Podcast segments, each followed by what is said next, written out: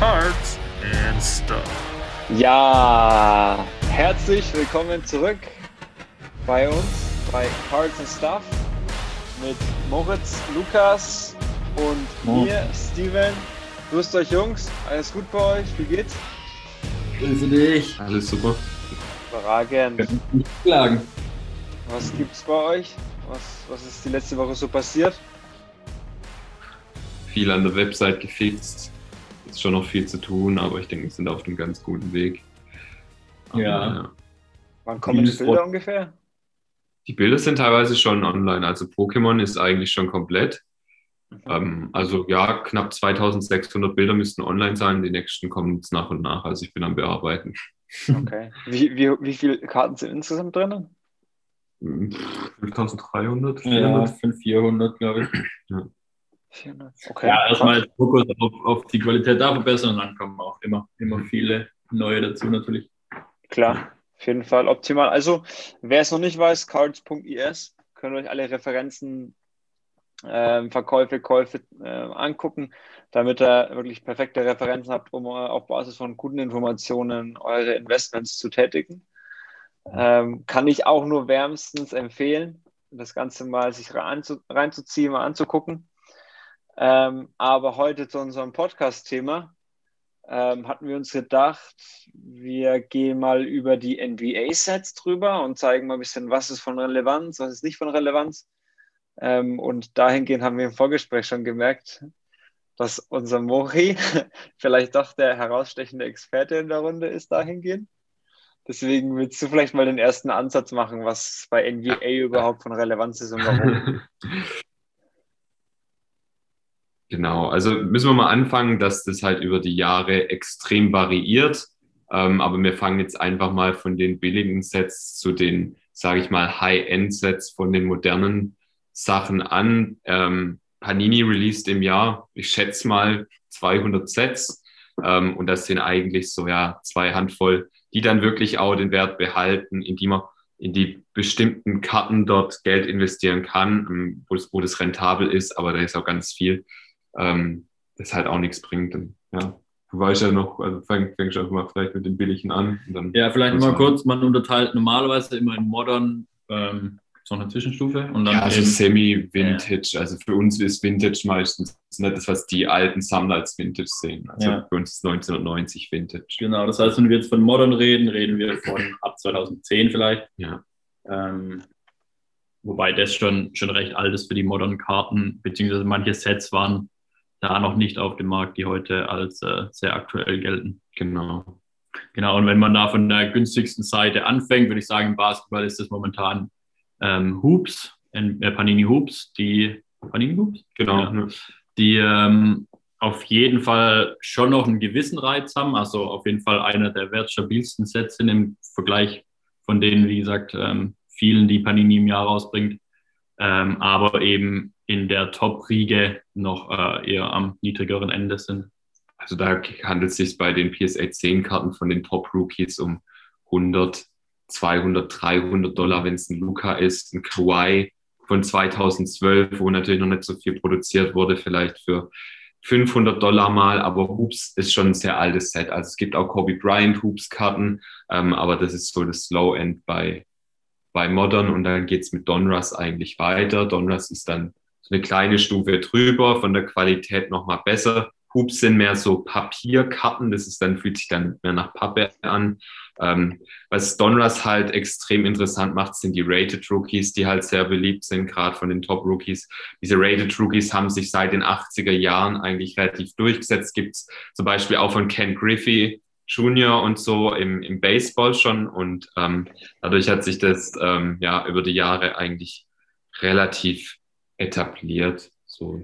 Das macht eigentlich auch. Panini recht, recht, recht schlau, denn äh, wir haben es jetzt zum Beispiel vor einigen Wochen, Monaten gesehen. Als erstes wird NBA Hoops released. Ähm, alle Mhm. Leute stürzen sich drauf, weil neue Spieler, neue Sets, überragend. Ähm, die halten auch den Wert, aber bis, bis oder die steigen im Wert, bis dann die richtigen Produkte rauskommen. Also bis Ja. in, im momentanen Continuum oder diesem kleinen Vakuum, wo wir drin sind, ist Hoops eigentlich somit das einzige NBA-Produkt, das es gibt. und demnach sind die Preise die hoch. Aber wenn Saison, jetzt, genau, wenn aber jetzt Select und Prism rauskommt, ähm, werden Ja. wir da stetig sehen, weil die Aufmerksamkeit sich einfach auf die, auf die hochwertigen Man merkt es ja jetzt, ja. Man merkt es ja jetzt gerade schon bei Hoops extrem. Also Lamello ging, glaube ich, in den ersten paar Tagen für 250 Dollar weg und jetzt ist er, glaube ich, bei 50, wenn überhaupt, in Raw. Ähm, und dadurch, dass es jetzt Donruss in Amerika schon gibt, Donruss liegt bei 100 Dollar ungefähr. Es kommt dann immer dieses Next Shiny Thing und dann gerät es halt in den Hintergrund, weil halt die Wertigkeit und die Nachfrage dann einfach doch nicht so groß ist. Aber so lange wird halt auf diese Karte gesetzt. Aber anhand der Kaskade sieht man eigentlich, glaube ich, ganz gut, wo auch äh, Panini den Wert drauf legt. Ne? Also ähm, die Produkte werden immer teurer, die rauskommen, Ja. äh, schon von, vom Hersteller her aus und dann aber auch, ähm, wie, wie ihr schon richtig gesagt habt, dass dann, wenn ein neues Produkt da ist, die alten natürlich ein bisschen in Vergessenheit geraten und jeder wieder das neue Produkt will. Ja. Und da ist es halt so, dass ähm, rein vom Aussehen auch hat Panini, er hat Donruss, Entschuldigung, noch ein bisschen Premium-lastigeres äh, Produkt, das dann Donruss Optik ist. Ja. Die sind, wie gesagt, vom Design her eigentlich ziemlich ähnlich. Ähm, und man merkt, dass sie noch ein bisschen hochwertiger sind, haben halt äh, Eine noch, Beschichtung. genau eine Beschichtung noch. Und ähm, genau, die sind dann auch eigentlich, oder was meint ihr, Optik oder Select eben ähm, in der Reihenfolge? Ja, ich würde Optik davor und Select. Bei Select ist ja relativ schwierig. Ja. Kommt ja auf die Nummerierung von der Mhm. Karte an. Also, was auch noch ein Set ist, was wir jetzt gerade angesprochen haben, Select. Ähm, wo viele sagen, es wird sich auf lange Zeit mehr etablieren. Ähm, da gibt es quasi in hunderter Schritten inkrementell. Ähm, hat man dann zum Beispiel von Luka Doncic in dem Jahr fünf verschiedene Nummerierung ist, sprich dann gegen 500 geht, ähm, desto seltener ist es, die Karte zu ziehen und desto höher ist der, der Wert am Ende davon. Problem ist halt, dass es bei Select schwierig ist zu sagen, welches ist jetzt die Karte, die ich da kaufe. Kaufe ich die Low-End? Ähm, kaufe ich dann lieber doch die teure?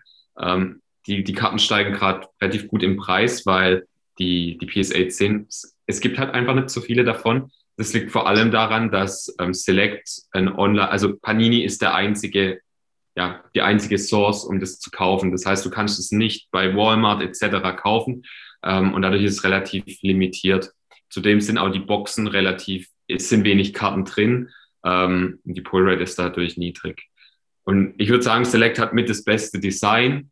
Ähm, ist halt die Frage, welche, auf welche von den Karten da drin lege ich mich fest. Das ist halt, Das ist halt subjektiv Design, ja, aber ja.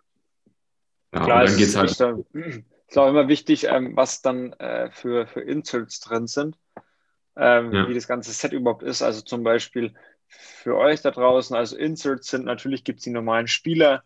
Ähm, wenn man jetzt, äh, keine Ahnung, LeBron, Luca oder Trey Young oder sonst irgendjemanden Spieler hat, ganz normal ist eine Karte, aber dann gibt es noch Special-Karten. Keine Ahnung, zum Beispiel die Slams, Slam Basketball Magazin. Da gab es jetzt letztens eine Spezialausgabe mit Kobe, Kevin Garnett, Tracy McGrady, Allen Iverson und solche.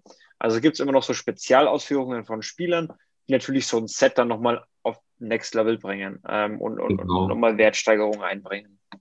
Ja, man könnte es als Untersets oder Subsets bezeichnen. Also Genau. nochmal ein, Set in einem Set.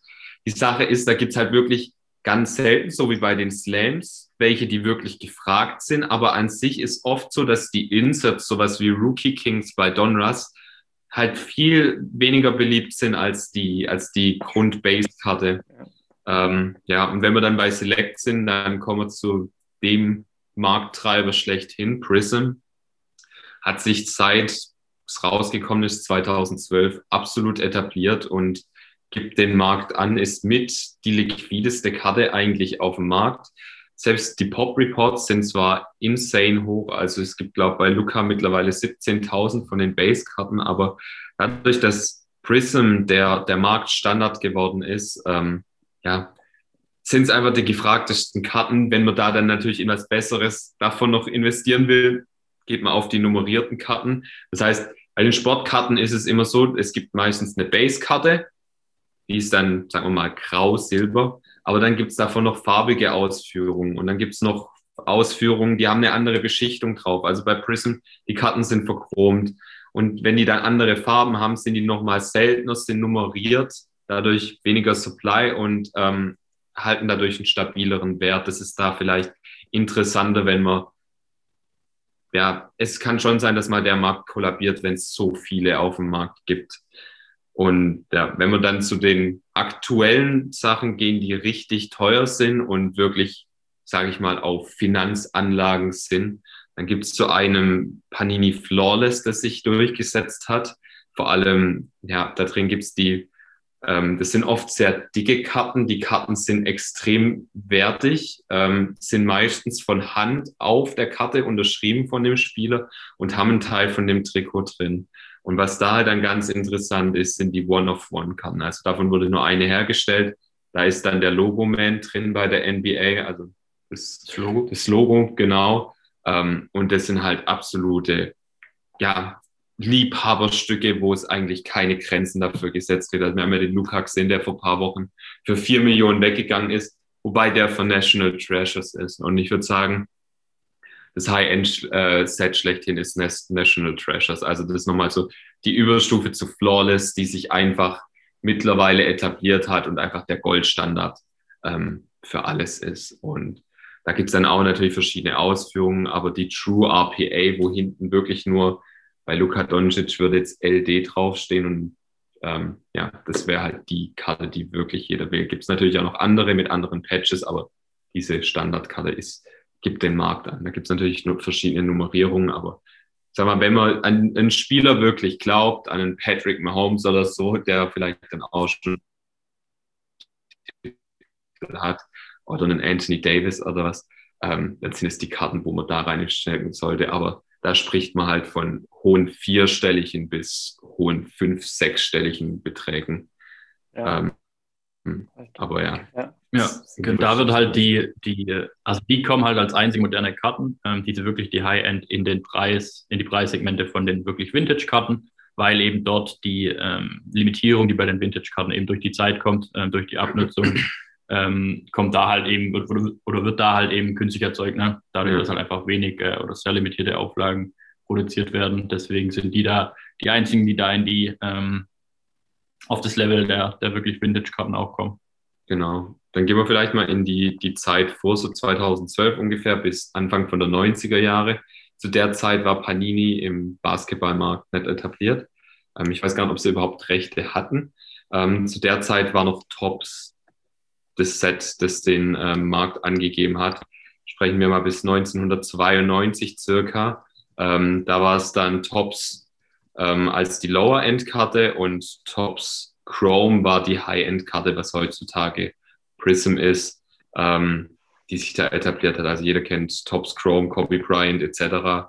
Ähm, das war es davor. Und davor gab es dann wirklich auch nur, sage ich mal, die langweiligeren Karten, die ja, gut, die sind jetzt halt extrem gefragt, sowas wie Jordan, äh, Fleer gab es dann mal einen Zeitraum ähm, ab 86 bis 90 war Fleer der Standard schlechthin mit Scotty Pippen, mit Reggie Miller, ähm, Dennis Rodman, die sich da absolut etabliert haben. Und davor war es Tops. Also wir kennen Tops 1980. Ähm, ja, Erwin. also bei den, bei den alten Karten, ich glaube nicht, dass die für so viele so relevant sind. Was wir hier einfach ja. auf jeden Fall sagen wollen, ist, ähm, setzt euch auf jeden Fall damit auseinander, welches Set in welchem Jahr eben das ähm, Hauptset äh, oder als Hauptset genau. Gilt. und eben dann auch für die ähm, bekannten Spieler ähm, gibt es immer eine Karte, die wirklich so als, als das Haupt der Standard der genau. Dinge ist. Ja. Und äh, setzt euch damit auseinander und schaut auf jeden Fall nach, äh, welche ja, Zeit, Zeitzonen das da gab, in welchen äh, welche Sets äh, auch immer aktiv waren oder eben beliebt. Ja. Und äh, genau, informiert euch da. Definitiv. Also ich denke, das ist ein sehr, sehr wichtiges Thema, denn ähm, man könnte jetzt easy auf eBay gehen, wie es viele machen oder machen werden. Auf eBay gehen, gucken, hey, ich habe jetzt Bock auf einen richtig coolen äh, oder hören von den Riesenpreisen von LeBron James und finden dann von dem Low-Set eine Low-Low-Sub-Set und denken dann für, ja. für 100 Dollar, hey, krasses Angebot. Ähm, nicht mal Rook. Genau, ja, klar dann ist es, äh, es ist einfach das Wichtige zu wissen, was ist wert, haftend, was, was behält den Wert und was ist einfach ähm, bedrucktes Papier mit einem ja. ganz schönen Bild drauf, was halt nicht den Anlagewert hat, den wir hier primär ähm, herausstellen wollen. Und ich denke, es ist ja. sehr, sehr wichtig, nicht nur im Basketball, sondern allgemein zu wissen, was für ein Set Relevanz hat und, und was, wie man das einordnen kann. Und ich denke, für heute ist dieses Thema NBA auf jeden Fall, haben wir schon ganz gut ähm, abgegrast, sage ich mal. Aber was jetzt auch, weil ich viel gehört habe, Deutschland natürlich Pokémon, ähm, dass wir das nächste Woche behandeln, dass wir mal reingucken, Pokémon, wie ist die Setübersicht, ähm, weil ich denke, da bist auch wieder du, Mo, so ziemlich der Experte und äh, wir können Monolog da halt, ja. Halb Monolog, richtig. Nee, aber es ist ja, ja äh, überragend, wenn wir da so einen äh, Pokémon-Experten ähm, an der Hand haben. Und da können wir auch mal über den ähm, Pokémon Basketball Trade, ähm, der passiert ist, nächste Woche reden. Ja. Aber vielleicht möchtet, möchtest du, Lukas, mal mit dem Advanced Pick und der Woche ähm, kurz angehen, dass wir den nochmal rausgeben, was uns da eingefallen ist diese Woche? Sehr gerne. Ähm, wir haben ja letzte Woche, war es glaube ich, von dem antizyklischen Investieren gesprochen. Ähm, das, darauf basiert der heutige Advanced Pick, ähm, nämlich Football ist gerade wahrscheinlich äh, in der Phase oder in der tiefsten Phase der Offseason. Ja. Das heißt, er ist so weit in den Hintergrund gerückt, ähm, wie es wahrscheinlich übers Jahr ähm, nicht, nicht mehr vorkommt.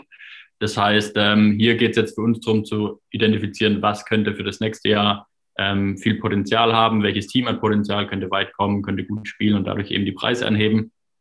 Und durch die Trades, die jetzt passiert sind, ähm, zum einen durch JJ Watt und durch AJ Green, haben sich die Cardinals nochmal viel verstärkt äh, oder sehr verstärkt und sind dadurch wirklich zu einem äh, Titelanwärter äh, geworden.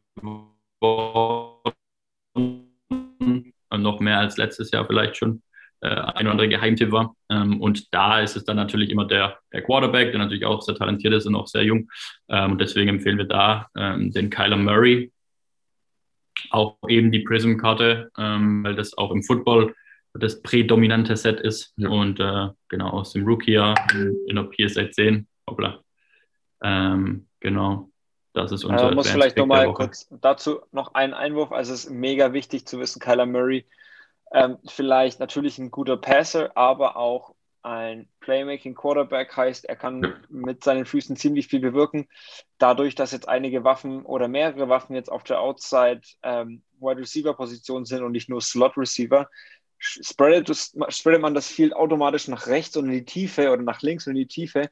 Dadurch kann die Defense sich nicht auf beides einstellen, entweder tief oder auf den Quarterback passen.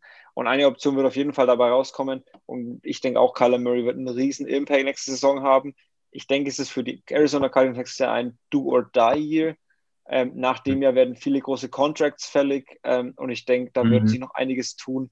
Dann, wenn jetzt, jetzt wann dann mit diesen Waffen? Äh, völlig ja. zu Recht. Dann ja. gehe ich vielleicht noch auf den Story-Pick der, äh, Pick der Woche ein. Und zwar ist auch ein Thema, das ich mir jetzt äh, in den letzten Wochen, Tagen ziemlich äh, vermehrt reingezogen habe. Und zwar sind das Fußballsticker für uns speziell in Europa. Ähm, das Ganze ist ein Starter-Pick, weil es eigentlich noch recht am Anfang ist. Man muss wissen, die Stickerkultur in Europa ist viel größer als in den USA. Wenn man sich aber mal anguckt, ein WM-Set kommt nur alle vier Jahre. Und dann gibt es zum Beispiel 2006 erste WM von Lionel Messi und Cristiano Ronaldo. Äh, jeweils die Sticker liegen ungegradet bei 60, 70 Euro, wie ich heute nachgeguckt habe. Und das Ganze kann man ja auch jetzt schon an der leichten Wachablösung im Fußball sagen. Ist ja nicht unbekannt, Mbappé und Erling Haaland. Und Erling Haaland hat noch keine WM-Stickerkarte, aber zum Beispiel Mbappé 2018. Allgemein, ähm, wenn Spieler zum ersten Mal bei der WM teilgenommen haben, Slatan Ibrahimovic 2002, der Sticker ist in den USA sehr beliebt, weil er auch in den USA gespielt hat. Ähm, und das Ganze wird sich auch in den folgenden Jahren äh, weiterziehen, denn einige Stars wie Messi haben ja schon angekündigt und Ronaldo, sie möchten in die USA irgendwann. Spätestens da wird dann auch nochmal ein riesen Demand in diesen Markt kommen. Also Starter-Pick, äh, Fußballsticker einfach mal ein bisschen, weil da ist wahrscheinlich ein bisschen mehr Vorwissen bei euch ähm, äh, vorhanden und Kyler Murray als Advanced Pick. Ähm, und nächste Woche Mo, erzählst du uns dann? Dass es also Pokémon-Sets gibt und was, was man da sein Geld für rausschmeißen kann. Richtig, da gibt es ja. ganz viele, viele, Möglichkeiten, Geld zu verbrennen. Ja, ja vielleicht, vielleicht, zeigst du dann mal ein paar äh, oder sagst du mal ein paar, was du so ähm, in den ja. letzten Jahren so zusammengesammelt hast und was da Unterschiede sind. Also freue mich riesig drauf. Ansonsten Habt ihr noch was, Jungs? Weil wir wollten ja heute mit Absicht mal eine kurze Folge haben, 15, 20 Minuten. Genau, nee, auch in dem Sinne von uns eigentlich auch nichts mehr. Ja, belassen wir es dabei, oder? Top, cool. Dann vielen, vielen Dank euch. Vielen, vielen Dank euch da draußen fürs Zuhören, fürs Reinschalten, für alle, die bis hierhin ähm, dabei waren. Hat uns riesig Spaß gemacht wieder. Bis nächste Woche. Ähm, Jungs, haut rein. Wir sehen uns. Ciao, macht's gut. Ciao, mach's gut.